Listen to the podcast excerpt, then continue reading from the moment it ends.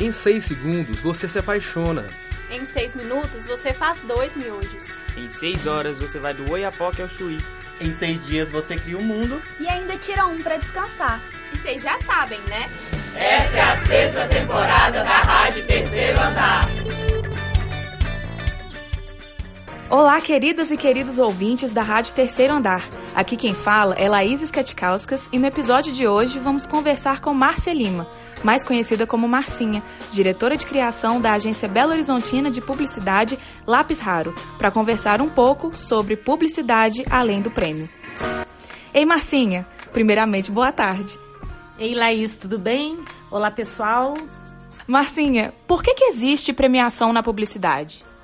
Olha, na origem, e o mais importante, é reconhecer as boas iniciativas do mercado. Porque quando você tem o reconhecimento dos seus pares e da indústria da comunicação, dos fornecedores, dos veículos, que tem vários prêmios que são de veículos, outros prêmios são de, de fundações, etc. O que, que acontece? Você é, valida o seu trabalho e, de certa forma, você impulsiona a criatividade dentro do mercado e você dá uma certa dose de coragem para que outras empresas queiram fazer o mesmo. É, é como se você estivesse sempre subindo um pouquinho a barra em termos de inovação e criatividade para que o trabalho continue evoluindo.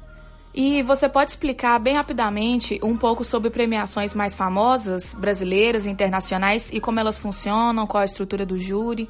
No Brasil, a premiação que eu considero e acho que é consenso, a mais reconhecida é a do Clube de Criação. Antigamente era o Clube de Criação de São Paulo, alguns anos eles viram que a abrangência era nacional, então eles hoje se chamam apenas Clube de Criação. Ele, a premiação ela se transformou num festival um pouco maior é, são três dias de muitas palestras, workshops, etc. E a premiação é a cereja do bolo desses três dias de festival. É uma lógica muito parecida com o Festival de Cannes, que é reconhecido como o grande festival de criatividade mundial. Mas aí a gente tem outros prêmios também de igual importância, por exemplo, o Clio Awards, que é sediado nos Estados Unidos e é, é um prêmio é, antigo e disputadíssimo e dificílimo. Então, para certo, certos profissionais, inclusive, ele é um reconhecimento ainda maior que o de Cannes.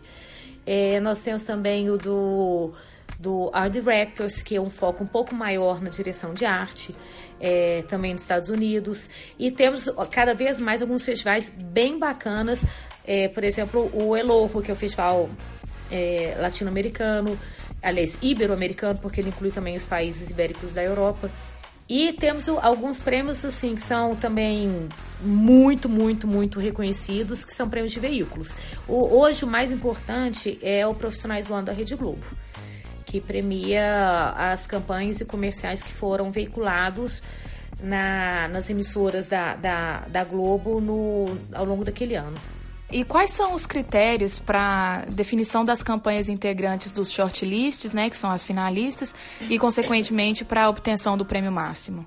Olha, quem dá o tom de critério é o presidente do júri. Então, é, por exemplo, no Festival de Cannes, você tem o presidente do júri, o presidente do festival, que elege quais serão os presidentes do júri de cada categoria. Esse cara, assim como um diretor de criação dá o direcionamento criativo dentro da agência, ele dá o direcionamento é, e critérios que ele julga relevantes para os jurados.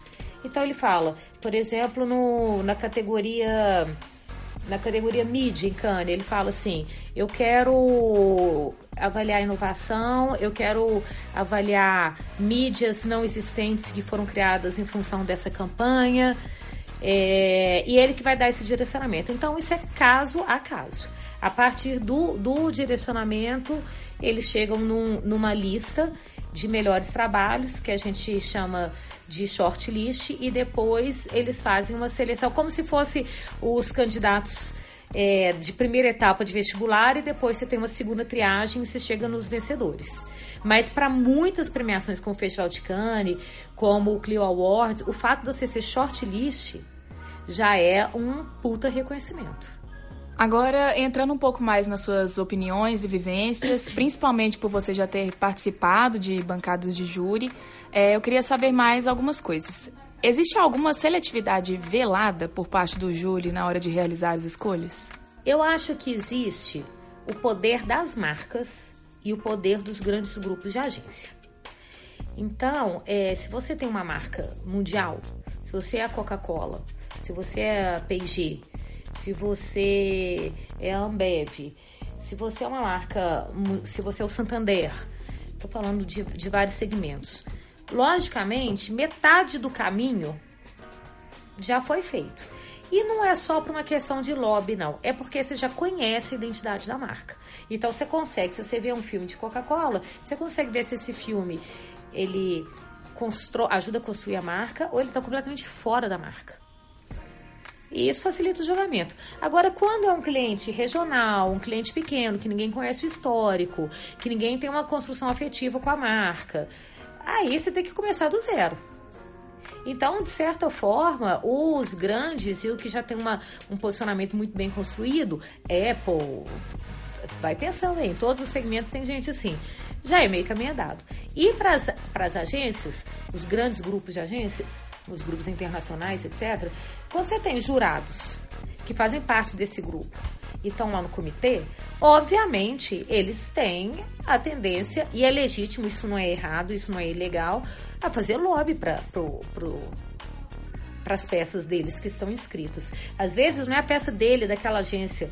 O cara, por exemplo, é da DDB Nova York e ele ajuda a defender uma campanha que foi feita em, uma agência DDB de São Paulo, ou de Paris, ou de Mumbai. Eles estão defendendo o mesmo grupo. Eles fazem realmente, eles são como porta-vozes e como embaixadores daquela agência. Normal. Então, você ganhar, você ser shortlist ou você ser vencedor é, numa agência independente, como são as agências de Minas Gerais, para clientes pequenos, é uma vitória 800 mil vezes maior do que para quem trabalha para uma marca mundial e num grupo internacional. O que é bom é sempre premiado? Não. Eu acho que é, é, comparando com o Oscar. Quantos grandes filmes do Oscar ou grandes diretores nunca foram premiados? Quantos anos o Leonardo DiCaprio esperou até ter o prêmio dele? O Paul Newman, ele foi recebeu o prêmio já aos 80 anos de idade. Na trajetória dele, ele tinha feito pelo menos 15 papéis espetaculares. Então, às vezes, por um motivo ou outro, que passa até pelo azar ou sorte, e às vezes também por uma falta de, de, de no momento na hora errada, no momento errado, é, alguns, algumas grandes ideias passam batido.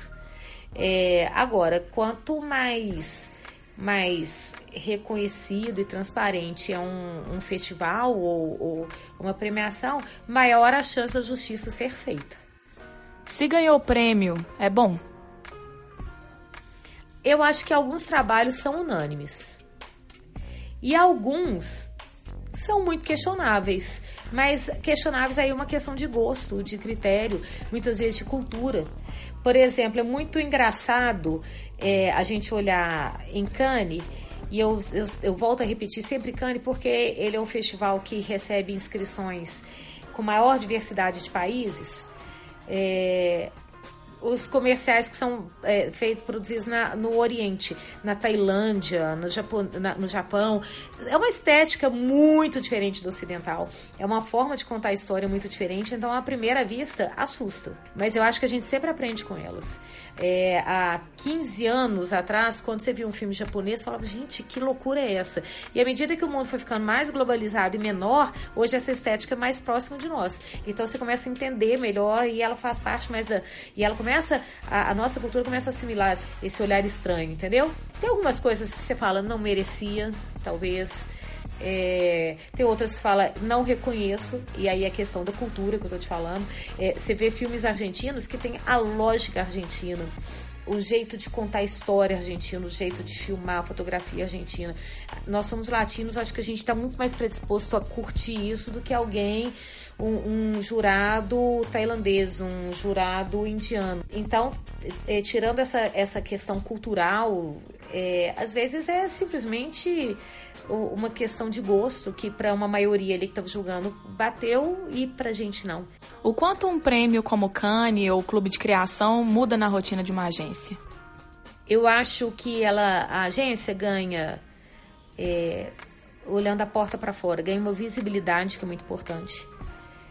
É, a agência e o anunciante ganham uma mídia espontânea, é, ganha respeito, você chega com uma chancela que é muito importante. Da porta para dentro, que é uma parte que me interessa muito como gestora de pessoas, é a chance de você ver o trabalho da sua equipe reconhecido. Quer dizer que dentro daquela agência é, foi, foram dadas às pessoas as condições dela propor alguma coisa muito fora da caixa, alguma coisa muito legal é, teve um esforço coletivo para que isso fosse aprovado, produzido, veiculado. É, isso é um esforço que passa por todos os departamentos. Não é uma coisa só de criação. Criação é o resultado de um trabalho conjunto.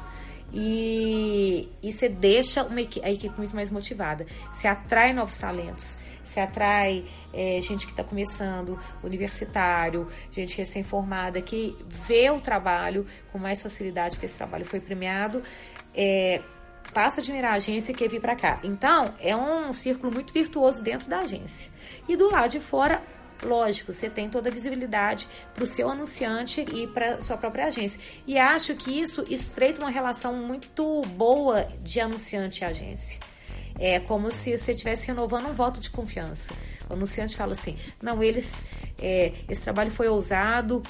É, a, a, muitas vezes, à primeira vista, a pessoa teve até dificuldade de aprovar, achou que estava dando um passo maior que a perna, tanto em relação à verba, quanto a discurso, quanto à modernidade. Mas e aí, na hora que você tem esse reconhecimento, você fala assim: não, deu, valeu a pena. Então, acho que vale a pena para todo mundo. E por fim, para você, o que é uma campanha boa? O que define se ela teve sucesso, resultado e impacto na sociedade? Eu acho que uma campanha boa é uma campanha que ela ganha as ruas, ela vira motivo de conversa naturalmente. E ela constrói dentro da cabeça do consumidor uma, um carinho pela marca é, e que torna a marca é, mais conhecida. E agora eu estou citando as três palavras de ouro da Carro Madeira, que é o dono da agência, mais conhecida, mais querida e mais relevante.